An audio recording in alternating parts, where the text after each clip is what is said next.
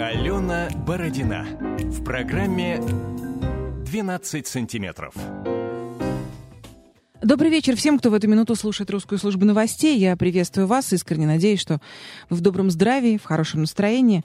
Сегодня я пригласила в гости автора интересной методики, психолога, известного психолога Александра Иванову, с которым мы поговорим о психосоматике. И не только о ней. Мы поговорим о том, почему наше настроение влияет на наше здоровье, самочувствие, на нашу самооценку, жизнь, успешность и так далее, и так далее, и так далее. Александр, добрый вечер. Добрый вечер всем. Александр, пару слов о вашем э, методе, о вашем собственно говоря, исследования вашей методики, чтобы мы с этого как-то начали разговор, потому что, а, ну, сейчас уже каждый ленивый слушатель знает, что такое психосоматика, мы начинаем потихонечку в этом разбираться или думаем, что в этом разбираемся, и иногда даже начинаем давать совет друг другу. Это у тебя горло болит, а, это ты не высказал какую-то обиду, левая коленка не был достаточно гибким в отношениях, куда-то да, не туда да, шел, да, и да, так далее. То есть уже есть некие схемы, появились какие-то диаграммы, в интернете куча картинок, помогающих или мешающих нам в этом вопросе. Ну, действительно, э, мы все считаем себя психологами. Я думаю, что трудно найти человека, который не считает, что он, разби... ну, э, что он разбирается в психологии. В основном, кого не спросить, бабушку на улице остановила, вот она очень хорошо все понимает. Психология, психосоматики тем более. Ну, что от чего болит, это просто а, можно, э, в общем, экспертное мнение даже получить а, о методе. Вообще, метод ну, имеет такое сложное название – итерационное угошение и чувство покоя. Вот, вот такая у нас система. И, в общем, больше всего нас запоминают именно по чувству покоя. Хорошо, с чувством покоя мы обязательно разберемся, это более-менее понятно. Да, а по что, поводу, по поводу такое? угошения. Да. Угошение. Мы такие необычные психологи, потому что это не очень модно в России а, следовать российской научной школе, понимаете? Мы-то воспитанники русской научной мысли, и конкретно последователи Павлова, Ухтомского, Узнадзе. Подождите, а собаки Павлова тоже здесь при чем-то? Совершенно. Именно они как раз и при чем. Но пугаться этого не надо, потому что дело совсем не в механике и не в, и не в том, какие сигналы куда там проходят по организму, хотя и в этом тоже, и мы об этом сегодня будем говорить в контексте психосоматики. Но самое главное, что Павлов-то, он открыл путь как вот внешний мир отражается внутри человека. Вот он э, назвал его рефлекс собственно, отражение. И образуются эти рефлексы ну, ну по определенным законам. А, закон, который открыл Павлов, сформулировал его и доказал, называется закон научения. Это все могут проверить, это несложно. Ну вот, собственно говоря, это наша научная база. Поэтому мы абсолютно такие а, русские с ног до головы. И, а, в общем, в этом контексте действуем. Именно поэтому психосоматика, это, наверное, самая близкая тема для нас. Э, вот лично для меня, как для профессионала, который уже 16 лет работает с этой темой. Так что могу, э, в общем, как бы сразу взять быка за рога. Да. Да. Предлагаю брать быка за рога, потому что, ну что, с одной стороны час впереди, а с другой стороны он пролетит очень быстро. Давайте быка. Давайте. Знаете, ведь э, в науке и, в общем, в обыденной жизни есть э, несколько, ну, так скажем, философских концепций болезни. Да? Ну, первое традиционно это травма. Шел, упал, очнулся. Гипс, собственно говоря, повреждение какое-то. Да, черт побери. И, собственно, э, да, мы заболеваем в результате какой-то травмы. Авария, там, увечье, ушиб, там, порез, там, не знаю, ожог и так далее. Да? Следующее. Это э, инфекция, проникновение какого-то болезнетворного, собственно говоря, агента. И мы их уже знаем там э, кучу, да, вирусы, их изучают, их там сколько видов, ну, не а знаю. А названия какие придумываются, веселые, страшные? Бог мой, э, фотографии. Свиной грипп, птичий грипп устрашающие фотографии, значит, под увеличительным стеклом с микроскопа вот этого всего, значит, э, в интернете присутствует. Ну, подождите, вы улыбаетесь, а жертвы в мире-то есть? Есть, конечно. Но а, остаются необъяснимыми так называемые иммунные заболевания. А какого черта, собственно, иммунитет берет и падает? И вообще, э, где его высота должна находиться? Вот это вот критерий, где? А, э, как только возникает вопрос, что вот у человека, например, рецидивирующая пневмония, то есть его вылечили, через некоторое время раз опять. Вылечили, вот чистые легкие, анализы не показывают, что есть пневмококи, да, раз опять.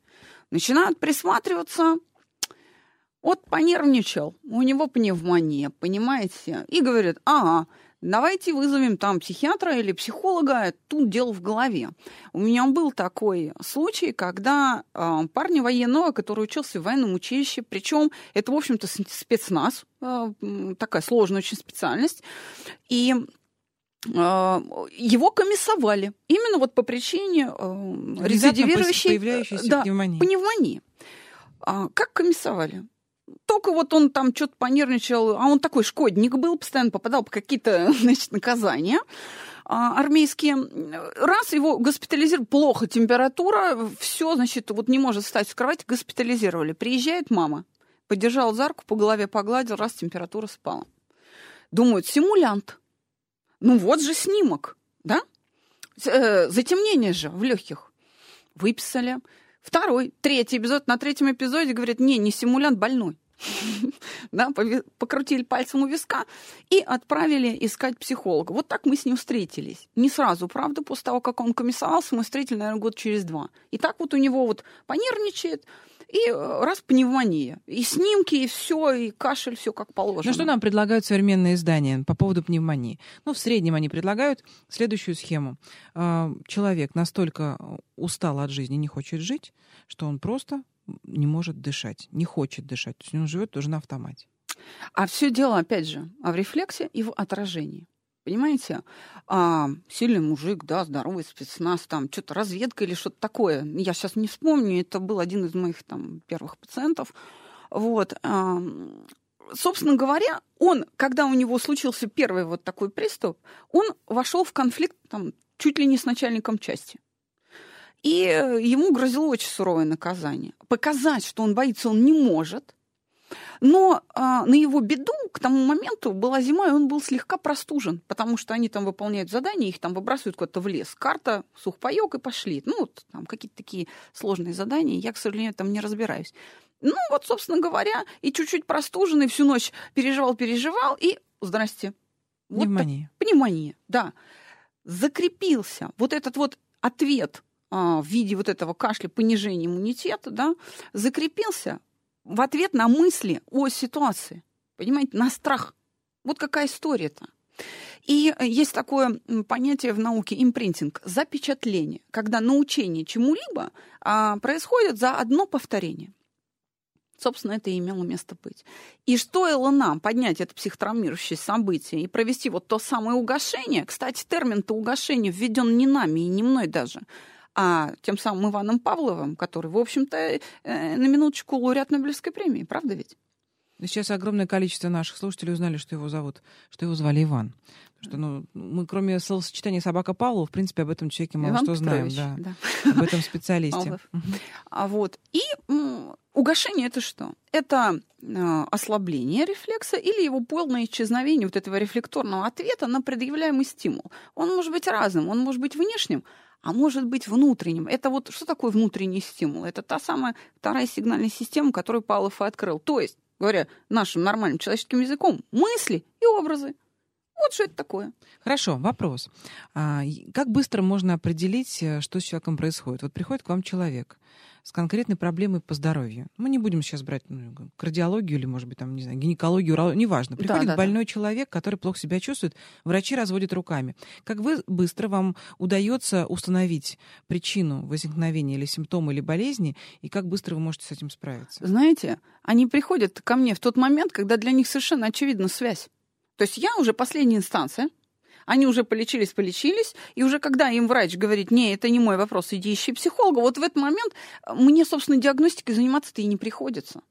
В этом смысле я еще раз могу вернуть нас вот к началу разговора, к философским концепциям болезни. Да? В древности это была концепция, там, скажем, нарушения равновесия стихий в организме. Значит, поднялась у тебя температура, много огня. Что надо?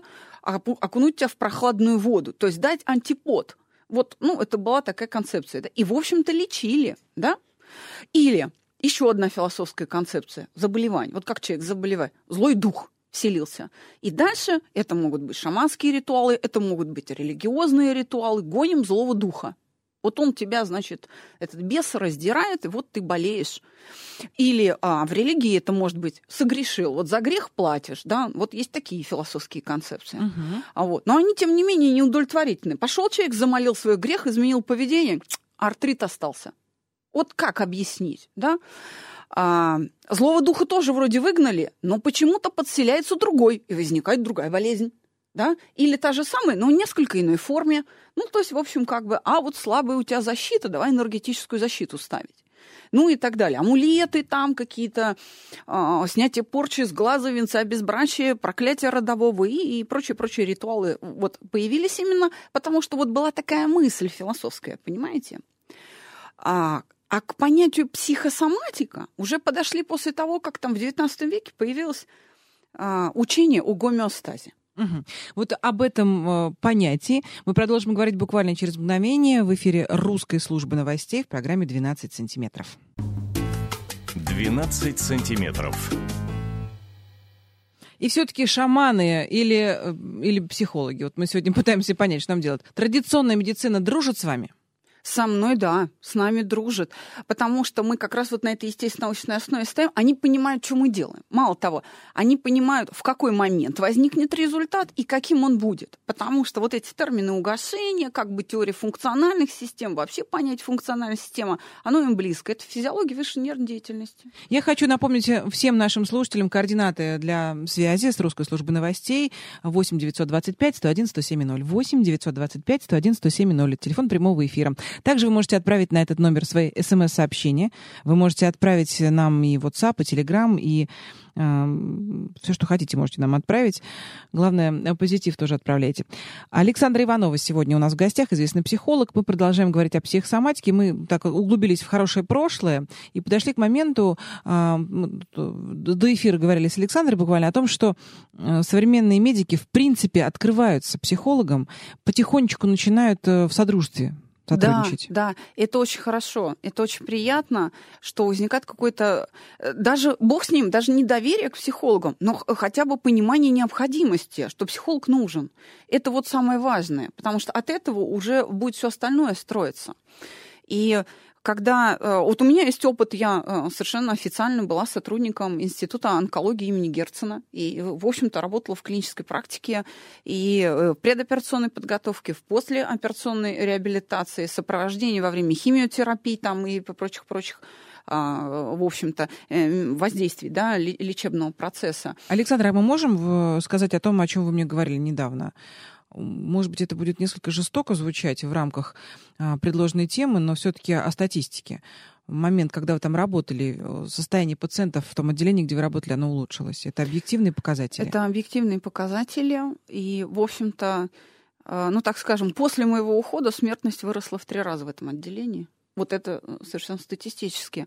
Очень жаль. Ну, так сложилось, что я, к сожалению, не смогла продолжить работу. Но, тем не менее, мы сотрудничаем. И, вы знаете, в совместный доклад э, мы везем в Штутгарт в сентябре месяце в Германию на общеевропейский конгресс по э, онкологии, и мы представляем совместный доклад э, мой, да, и Института имени Герцена об интегративных методах э, оказания помощи онкобольным. Когда... Я так понимаю, что это такой в России первый опыт серьезный. Ну, на том непосредственно конгрессе это будет первое российское выступление. Они нас очень ждут, мы готовимся очень серьезно, и буквально вот сегодня утром мы виделись с ними, и, в общем, это так для меня некоторые некоторые испытания даже. Я вам, во-первых, желаю удачи. А сейчас можно такой бытовой вопрос.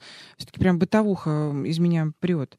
Вот момент э, созидания да, вашего труда и врачей, как получилось, э, что вы помогали? Вот, может быть, банально. Понятно, что вы не можете раскрыть сегодня всех своих там методик и так далее. Банально. Вот сейчас сидит слушатель и думает, боже мой, там у меня родственник, дядя, тетя, там кто-то что-то болеет. Как? Как помочь? Что это за метод? Что? Еще один шарлатан? Кому-то еще поверить? Как мне в это поверить? Что делаете? Вы знаете, в это не надо верить. Я сейчас объясню. Здесь вера-то вообще не нужна. Здесь нужно простое понимание обыкновенных вещей. Вот скажите нам, пожалуйста, просто, сейчас чтобы понятно. Я, вы знаете, да. я э, думаю, что попытаюсь сделать двойной сальто прогнувшись и объяснить, как это работает потому что, ну, потому что нам надо понять. Э, попытка первая, да? А, как удается помогать? Ведь дело в том, что наше психосоматическое состояние э, это не что иное, как сообщение между а, психическими процессами и их отражение в нашем теле. Ведь дело в том, что мы думаем телом, понимаете? Тело, вот организм человека – это тот инструмент, с помощью которого психика переживает. Вот русский язык, великий, могучий русский язык очень хорошо отображает этот процесс. А, душа в пятке – на сердце камень, мороз по коже, за спиной крылья растут. Ты у меня как рыбья кость в горле. Вот, вот это, это, собственно, и есть процесс переживаний. Это она и есть психосоматика. Ну, многие сейчас советуют, как вот там в Фейсбуке где-нибудь, да, читаешь 20 правил успешного человека. Исключи из своего лексикона вот эти выражения, и уже будешь здоров. Так ли это? Это приблизит вас к выздоровлению. Но если у вас уже сложился э, привычный механизм реакции, то вот эту привычку силой воли-то не победить. А в чем привычка? Понимаете? Вот я, я не случайно перечислила ну, такие наши вот выражения устойчивые, да? Мороз по коже это что? Это некоторое распределение мышечных усилий, правда? Вот это оно и есть. Вот оно автоматически выходит, эта реакция, потому что организм так научился. И ее силой воли сдержать не получается. То есть, грубо говоря, чтобы выздороветь, нужно просто расслабить эту мышцу. А вот это надо знать как. Вот в этом весь секрет. Вот мы научились вот эти взаимосвязи, вот образ, мышца, вот вот эти сочетания находить и просто размывать их за счет чего? Мышцу расслабить.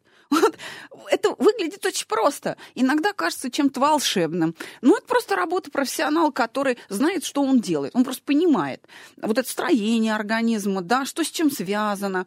Поэтому работа моя а, как в клинической практике, она представляет собой что? Я облегчаю процесс диагностики для врача, потому что человек поступает, неважно, онкология или кардиология или урология или еще что-то. И диагноз может быть очень плохой или не очень плохой.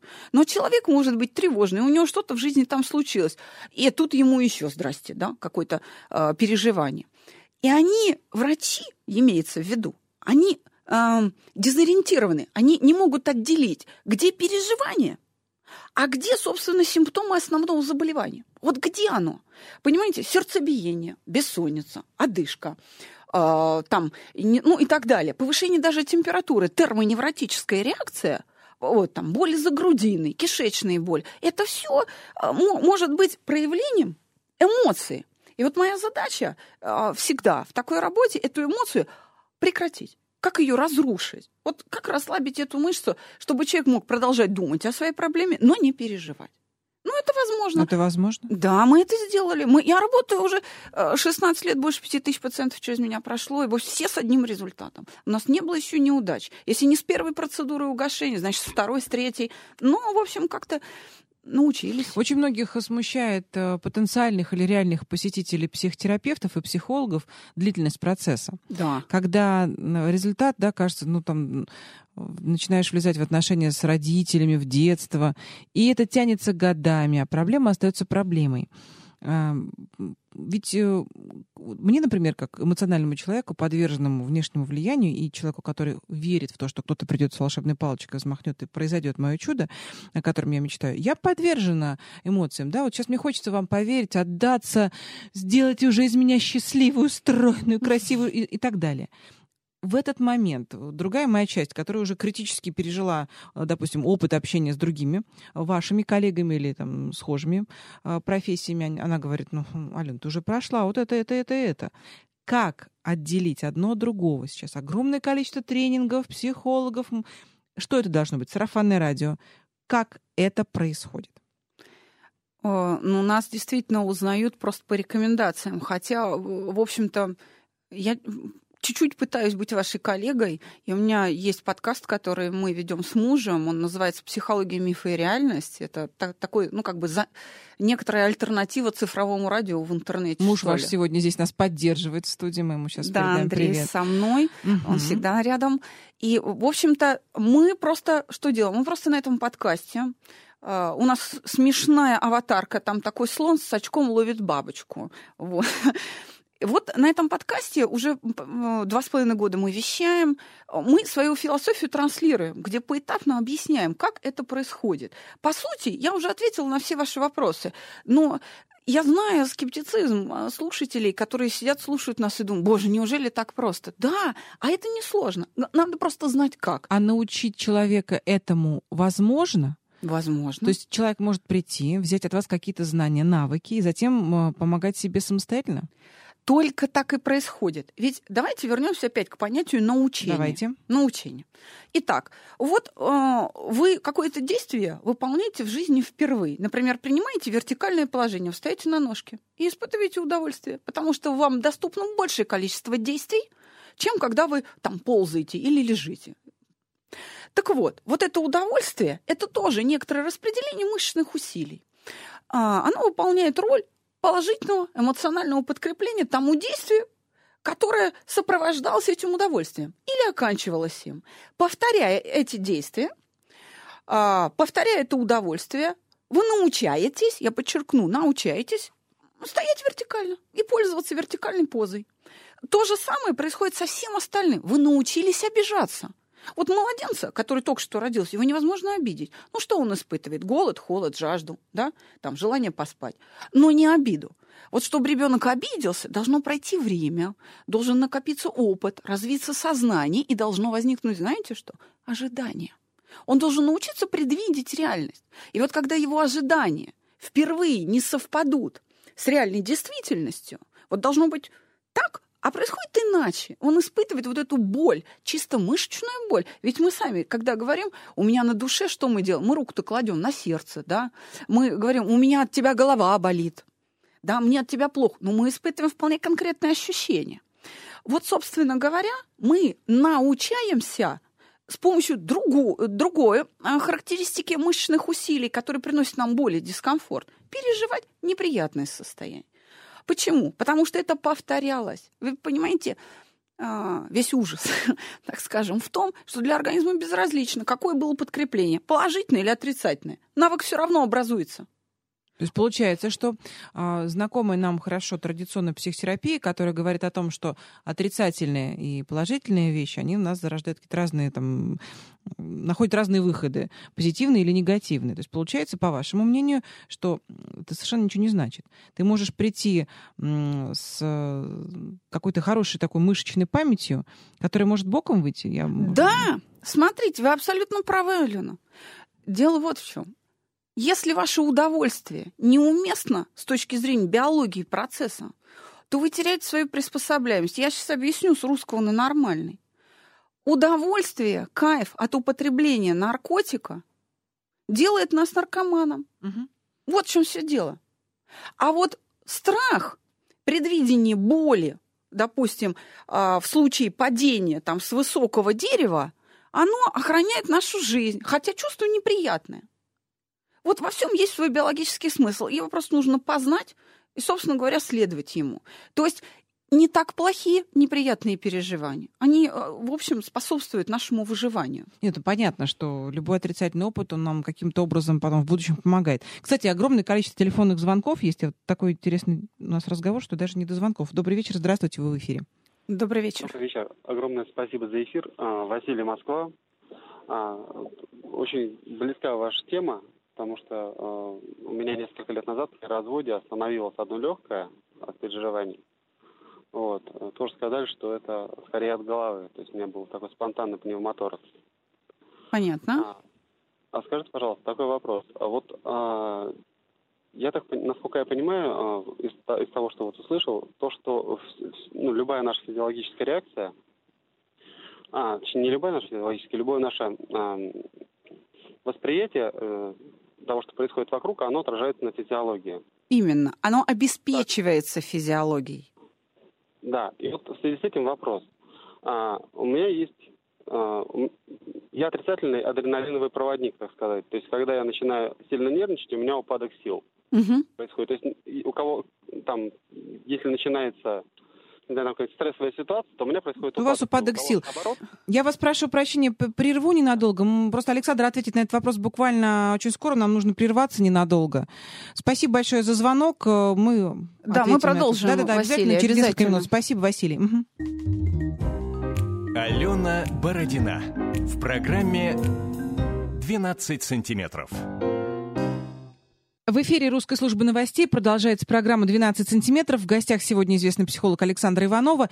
Перед тем, как мы ушли на новости, дозвонился Василий, который рассказал о том, что у него после развода остановилась легкая. И вообще он теперь в критических ситуациях, в эмоционального спада, он а, плохо себя чувствует, у него упадок сил, у него нет энергии и так далее, и так далее, и так далее. Мы обещали ответить на его вопрос. Да, а, объясняю. Легкая все-таки, насколько я знаю, так сказать, анатомию строения человека, это мышца. Понимаете? И его эмоциональная реакция просто пришла в мышцу. Да? А, это обычно случайные сочетания, вот так возникают рефлексы. Но они а, поддержаны некоторым а, мышечным контролем. Э, нет ничего сложного, неважно причем, он, эм, так сказать, упадок у него сил или, наоборот, перевозбуждение, все никакого не имеет значения для того, чтобы мог работать квалифицированный психолог, ну, по крайней мере, эм, специалист, который работает в системе саногенного мышления профессора Орлова, э, к чьей школе, собственно, я и принадлежу. Вот. А, в чем смысл? Как, как выполняется действие, раз уж у нас же есть с самого начала слушатели, которые, э, да? Да, давайте дам механику, да. потому что, ну, пока все понятно, вроде все, все понятно, и какие-то да. вещи даже знакомы. А теперь нужно, понять, как? Да, как? вскрыть черный ящик. Давайте. Да. Именно. Попытка номер два объяснить, как это происходит. Как это внешне выглядит, я сейчас объясню. Значит, Э, вы находитесь в сознании.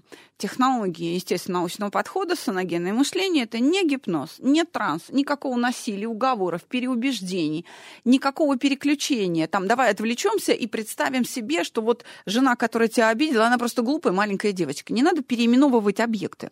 А наша задача – встроить человека в ту реальность, Даже какая если она есть. маленькая обиженная девочка. Да. А, ну, то есть не надо ничего переименовывать, отвлекаться. Да ладно, ты об этом не думай, давай займемся фитнесом, как вот с чего начинается, собственно, э, фитнес-зависимость, например, да, а, что мы делаем? Мы учимся воспринимать те же обстоятельства, ту же жену спокойно. Что значит? Без боли, без вот этого упадка сил. Как это делается? Бумага, ручка. И мы начинаем снижать скорость мышления. Почему мы не можем контролировать мысль? Она на очень высоком... А, ну, то есть это высокоскоростной процесс очень быстро мелькают мысли. Да? А у некоторых еще речь опережает мысли. Знаете таких людей? Еще а как? сначала говорят, потом думают. Так вот, как снизить скорость мышления? Начать думать рукой. Начинайте писать свои мысли. Многие великие люди э, вели дневники. Это не секрет. Да? Когда ты начинаешь письменно излагать свою речь, она структурируется, и ты сам лучше начинаешь понимать, э, что ты хочешь сказать. Поэтому в школе э, давно во всех школах мира введены уроки литературы, чтобы научиться человеку выражать свои мысли. Итак, письменная речь, пока ты допишешь, ты успеваешь удержать образ, и это значит, что ты успеваешь подумать, сформулировать. Следующий момент. Надо не просто писать дневник и описывать свои мысли, а нужно изменить восприятие ситуации и восприятие вот этого конкретного, ну, так скажем, раздражителя. Там, жена, муж, бабушка, дедушка, там, собака, автомобили, там, не знаю, э, и так далее. Да? Как это делается? Вот э, еще раз верну вас к понятию условного рефлекса. Глядя на жену, у меня там сжимаются зубы, и хочется ей сказать какую-нибудь гадость, да? Вот. Вот это моя привычная рефлекторная реакция. Значит, достаточно спросить человека, где у тебя дискомфорт э, в тот момент, когда ты обижаешься, как он отражается в теле. Все очень просто. Он говорит, у меня зубы, зубы скрипят. Сводят. Да. Расслабили мышцу. И удерживая вот эти зубы, да, челюсть, в расслабленном состоянии, еще раз представь себе жену, вот посмотри на нее, да? Стимул вот этот удерживается долго при отсутствии подкрепления. То есть мышца ваша, челюсть, там, щеки, там, да, они не вовлечены в реакцию. Через некоторое время вы не можете вспомнить черты личности. То есть это черты лица своей жены, то есть э, вот это выражение лица, на которое вы отреагировали. Потому что определенная, так скажем, мина кислая вызывает у меня вот эту обиду. И я уже не могу вспомнить, что же меня в ней раздражало? Потому что нет вот этого мышечного подкрепления. То же самое с легкими Василия. Расслабили мышцу. Ну, для этого есть специальные упражнения.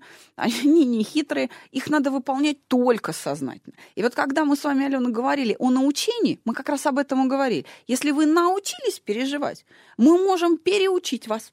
Вот, собственно, весь процесс психотерапии-то, он заключается в обучении. Ну, Раз... Если ты научился ездить на механике, тебя можно переучить на автомате и наоборот. И наоборот, да. Понимаете, вы э, научились обижаться, и с каждой следующей обидой вы обижаетесь все лучше и лучше. Значит, мы берем и меняем вот этот механизм реакции. Вы будете обижаться? Ну, иначе. У вас не будет наступать вот этих последствий неприятных в виде каких-то заболеваний, которые принято называть психосоматикой. И тогда это войдет в привычку, и вам не нужно годами ходить к психологу, потому что вы привыкли думать по-другому и по-другому реагировать. И то, что вам казалось ужасным, обидным, становится смешным и нелепым. Хорошо, по поводу написания, мне очень интересно. Вот человек написал, что он должен написать на этом листе бумаги, чтобы начать анализировать, что происходит с ним. То, что самому себя поймать мышечный симптом не всегда бывает просто. Это на самом деле очень просто. Достаточно спросить, еще раз говорю, где тебе, вот, где эта обида внутри тебя отражается. Человек всегда скажет, что у меня что-то, как только начала думать, голова заболит. Ой, что-то я как подумаю, у меня сразу там кишки крутят. Это очень легко. Вот человек описал ситуацию. Да? Дальше я задаю ему вопросы, которые позволяют ему обрабатывать информацию, вот, обрабатывать ситуацию и делать другой вывод. Я ему диктую вопросы, он на них отвечает. То есть я что? Я выступаю в роли инструктора. То есть наши технологии, вот естественно научные, да, это инструкция. Вот такой подход. Следуя вот этому коридору вопросов, в конце вы делаете э, выдох с облегчением и говорите, боже мой, и неужели я на это обижалась столько времени? Все так просто. У вас распадается эта эмоция. Просто вот как будто ее не было. Как мел с доски стерли? Хорошо, а если человек привык обижаться на определенный тип ситуации или на определенный тип людей, или там каких-то в его адрес телодвижений, а, другой тип людей, другой тип ситуации будут вызывать в нем аналогичные э, чувства или нет? Для этого и существуют повторения. Разобрав одну ситуацию, потом другую, третью, четвертую. Научение, как я уже говорила в примере с вертикальной позой, оно происходит в результате повторения. Угасив одну эмоцию, угасив вторую, третью реакцию на разные там 5, 6, 7 ситуаций, это вполне достаточно. Теория установки узнать загласит, что для образования установки, то есть готовности употреблять в реальной жизни новую модель поведения, достаточно от 5 до 21 повторения. Вот я в своей практике использую 5-7, ну иногда 9. Это уже предел. 9 ситуаций вы разобрали с одним и тем же результатом, когда вам спокойно и вам, по сути, все равно на то, что произошло. У вас нейтральное отношение, да? ни горячо, ни холодно. Мысль начинает течь в совершенно другом направлении, и вы э, меняете свое отношение к миру. Знаете, как физиологи это называют? Смена сигнального значения стимула. Вот, собственно, Опа. чем мы занимаемся. А скажите мне, пожалуйста, а может быть такое, что возвращается вновь к себе, возвращается э, та же реакция, ну, отработал, ну, семь раз э, разобрал, состояние покоя пришел и решил какой-то вопрос, и перестал испытывать обиду, потом бац, снова возвращается это чувство. На моей практике такого не было. Если это возвращается, значит, угошение не произошло. Значит, где-то не обнаружена зона мышечного контроля, понимаете? Что такое ведь обида или там выделение слюны в ответ на запах пищи? Это, это одинаковые рефлексы, только выделение слюны у голодного человека в ответ на запах и внешний вид пищи. Это как бы простой рефлекс, да, просто слюнотечей, секреторная активность в организме. А, допустим, обида – это сложно организованный условный рефлекс с большим количеством дифференцировок, и обеспечивается он образованием целой функциональной системы в организме человека которая вот как раз и может привести к заболеванию. То есть, смотрите, если вы от обиды э, и обиды свои, например, испытываете часто, да, и плачете, и плачете долго и много – то есть вот вы такая, ну, царевна Несмеяна, плакса-ваксовый, да? Вам не избежать гайморита. И ни один врач, ни одни антибиотики с этим не справятся. Потому что антибиотики подлечили, так сказать, слизистая вот эта вот утолщенная, она уменьшилась. Или там гормоны, что там врачи. Я, в общем-то, не врач, понимаете, да, я психолог. Ну, такой, какие медицинские знания имею. И раз, следующая ситуация, вы опять заплакали, опять слизистая набухла, и это вот бесконечный процесс. Поэтому обязательно нужно помогать врачам а, с помощью психологов. То есть что э, нужно? Нужно останавливать переживания для того, чтобы облегчить процесс диагностики, чтобы не было врачебных ошибок. Ведь врачи совершают ошибки не только потому, что у них низкая квалификация, или они там с пьяну на работу вышли, не дай бог, а потому что пациент их запутывает. Он находится в состоянии стресса эмоционального, и это затрудняет диагностику, а не отсутствие квалификации врача. Мы продолжим этот интересный разговор буквально через мгновение. 12 сантиметров. Продолжаем разговор. Сегодня о психосоматике, об очень интересном методе воздействия на собственный организм. Александра Иванова, известный психолог, сегодня в эфире.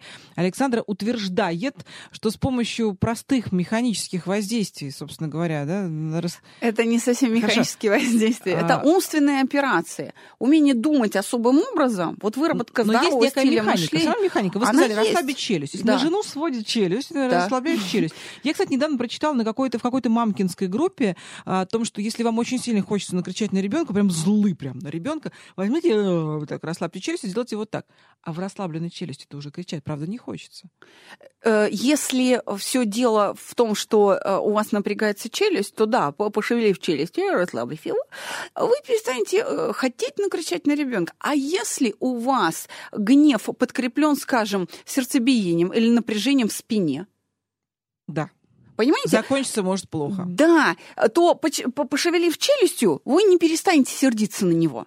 Вот в чем дело. Просто нужно быть более внимательными к себе и избавляться, в общем-то, от дискомфорта. Ведь мы как друг другу говорим? Да ладно, успокойся.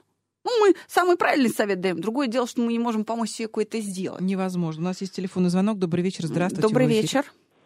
Все здравствуйте, все живите. Очень интересная тема. И вот ваша гостья сказала, э, думать о своей проблеме, но не переживать. А я добавлю, здоровье – это огромный труд. Э, надо не только не переживать, но надо сделать так, чтобы мобилизовать наши огромные скрытые резервы в организме. А мобилизовать их надо, убедить себя, свой организм, что ты выздоровеешь, что ты победишь. Вот такая зарисовка из жизни, если можно. Узнаю от общих знакомых, что человек, э, с которым меня полгода назад познакомили, болен раком. И боли бывают у него страшные. И я знакомым говорю, э, что мне интуиция говорит, он избавится от рака, я уверена, у меня очень развита интуиция. Пусть мне позвонит. И он мне позвонил. Я ему дала почитать э, 11 книг, ну, разных и о раке, и вообще о здоровом образе жизни. Причем больной раком сам врач и сам себя лечил разными методами. И даже голодал несколько раз по 30 дней, стал моржом. Да. Ну, опухоли то проходили. Скажите нам, пожалуйста, очень потом... вре- время у программ не резиновое. Вы нам скажите, пожалуйста, результат. Мы очень хотим знать, что ваш знакомый... Результат великолепный. Вот Отлично. я его настроила на победу. Какая вы молодец, большая умничка. выздоровел. Спасибо вам большое. Ну, вот такой вот у нас интересный есть звонок от слушателей. Да, э, здоровье — это действительно огромный труд. И в первую очередь это умственный труд. Понимаете? Знаете, по-моему, Чингис Айтматов говорил, что э, желудок умнее мозга. Желудок может стошнить, а мозг глотает всякую дрянь. И на самом деле он был прав. Мы действительно должны следить за тем, что мы в голову кладем, что мы читаем, что мы смотрим в кино, о чем мы думаем. А потому что последствия-то наступают. Это действительно так. Если в моем сознании кругом враги и везде засада, я останусь одинокой. Вы понимаете? Это? Очень интересное сообщение пришло, как ученица Александра и Владимира Александровича Ивановых хотела выразить поддержку и удовольствие от передачи, подтвердить действенность метода. Назвала себя ученицей, а не клиентом, потому что форма содержания занятий — это именно процесс обучения, не психотерапевтический сеанс. Прошли обучение, получили набор навыков, умений, немного потренировались и вперед используют. Работает. Вот такое сообщение. Неожиданно, очень приятно, не знаю, Да, кто к сожалению, без Спасибо подписи. Большое, да. Да. А, ну, Александра, вы сегодня прям какая-то волшебница у нас получаетесь, правда. Я просто... М- скептиков много, всегда не остаются все сомнения не и развеять. Богу, да, да, безусловно. Мне очень хочется понять. Вы сказали, 5-7 уроков должно пройти, чтобы человек мог избавиться от одной какой-то проблемы? Или все-таки в совокупность, или вы научаете его э, самому себе в будущем помочь? Как? Вот что, что может вынести человек? Э, Если мы говорим о количестве повторений, то в течение урока, в течение урока, например, темой урока сегодня является, там, скажем, э, чувство вины для того, чтобы выработать новый навык и новый способ переживания этого чувства вины, когда для вас состояние вины это просто сигнал к тому, что ваши действия для другого человека нежелательны. Вот всего-навсего. Вы осмысливаете и успокаиваетесь, и тут же корректируете свое поведение. Да? Это, приносите извинения или там, останавливаете нежелательные действия. А, чтобы вот этот навык образовался, достаточно разобрать, угасить 5-7 переживаний обиды. А, не всем это удается сделать в течение урока, поэтому есть домашние задания. Более того, когда человек выполняет это самостоятельно дома, тренируется, эффект гораздо прочнее и быстрее образуется, чем под контролем специалиста. Здесь нет никакого секрета, все очень просто. Вы учились когда-нибудь водить автомобиль, да? Да. Когда вы ездили с инструктором, это одна ситуация. А вот водителем вы стали, когда вы выгнали инструктора, получили Или он права. выгнал меня из своей машины. Да, вы сели и поехали сами. Как говорят э, женщины, я тоже училась водить, сначала с валидолом, потом с удовольствием.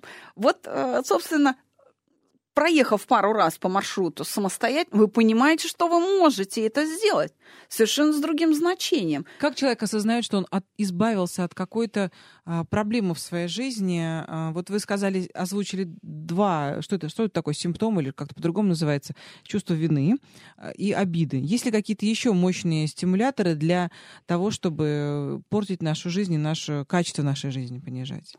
Ну, боль нам причиняют самые разные переживания. Это не только обида, чувство вины, как две стороны одной медали. Это стыд, это страхи, это тот же самый гнев, одиночество, ревность и так далее. Ну, то есть... Ну, вот вы перечислили уже порядка девяти чувств, да, каких-то, да. которые заставляют нас испытывать те или иные чувства а, те или иные там, переживания. Ну, состояние. Состояние, да. да. Так вот, получается, что уроков минимум девять. Uh, у нас на курсе этих уроков на самом деле всего семь. То есть первое – это процедура прогрессивной мышечной релаксации, без изменения вашего состояния сознания, без гипноза и так далее. Она так называется чувство покоя, ее все очень любят, она очень комфортная, дается легко с первой попытки. Не надо там пять лет медитировать на гималайских пиках заснеженных. Вот пришел и успокоился. Вот. И э, обида, вина, стыд, страх, гнев в этой последовательности идут уроков. Это обычно программа, которая полностью достаточно для решения, ну, вот, в том числе этих самых психосоматических проблем. Как человек поймет? Вы знаете, по самочувствию другого критерия нет. Вот то, что у него болело, больше не болит. В тех же самых ситуациях, в которых раньше болело. Он приходит и говорит, нет, вот нет реакции, и все. Это довольно быстро происходит при условии, что он выполняет мои инструкции и совершает нужное количество повторений самостоятельно. Ох, э, спасибо большое, Александра, за этот чудесный разговор. Есть еще телефонный звонок, мне хочется его принять, потому что Давайте. кто-то просится в эфир очень сильно. Добрый вечер, здравствуйте. Добрый вечер. Алло. Э, добрый вечер, Андрей из Москвы. Здравствуйте. Вот у меня такая мысль возникла. Вот, в принципе, вот отношения двух людей, вот у меня сложилось впечатление, что вы не думаете, что в результате этих процедур э, произойдет с другим человеком вот на, э, на которого обижается, вот человек свою обиду-то поборет. А что с противоположным человеком произойдет? Может быть, ему от этого хуже станет в результате? Ну, ну, хороший вопрос, кстати, интересный. Нет, да. эти вопросы, они, вы знаете, каждый первый человек задает эти вопросы, и я уже 16 лет на них отвечаю. Мы, конечно, об этом думаем. Но это просто немножко другая сторона вопроса. А, человек, который сидит передо мной, вот мой пациент, Ему надо да, помочь. ему нужно просто успокоиться, потому что обида ему боль примен- причиняет. Обида не достается тому человеку, кто якобы обидел. Человек Да. вообще мог не думать о том, что нас обижает. Это наше чувство, Совершенно наше верно. Принятие решения, обижаться или нет. Совершенно верно. Однажды мы взрослеем и начинаем это осознавать. Почему такое впечатление у слушателя? Да? Вот э, мужчина позвонил и говорит, вот вы не думаете. А, потому что ему кажется, что происходит подавление обиды. А человек не подавляет обиду, он успокаивается. Но тогда с другим, кто причинил ему эту обиду, он может взаимодействовать. Как раз саногенное мышление, как идея профессора Орлова, заключается в том, чтобы не уходить от эмоций, не избавляться от них, а наоборот идти на эмоцию, взаимодействовать с ней и прекращать, успокаиваться и получать, получать положительный, какой-то полезный результат для себя в жизни. То есть разрешать проблемы, не бегать от них. Мы не учим человека занимать страусиную позицию, голову в песок. Наоборот, вынь голову, посмотри реальности в глаза и взаимодействуй с ней. Меняй ее.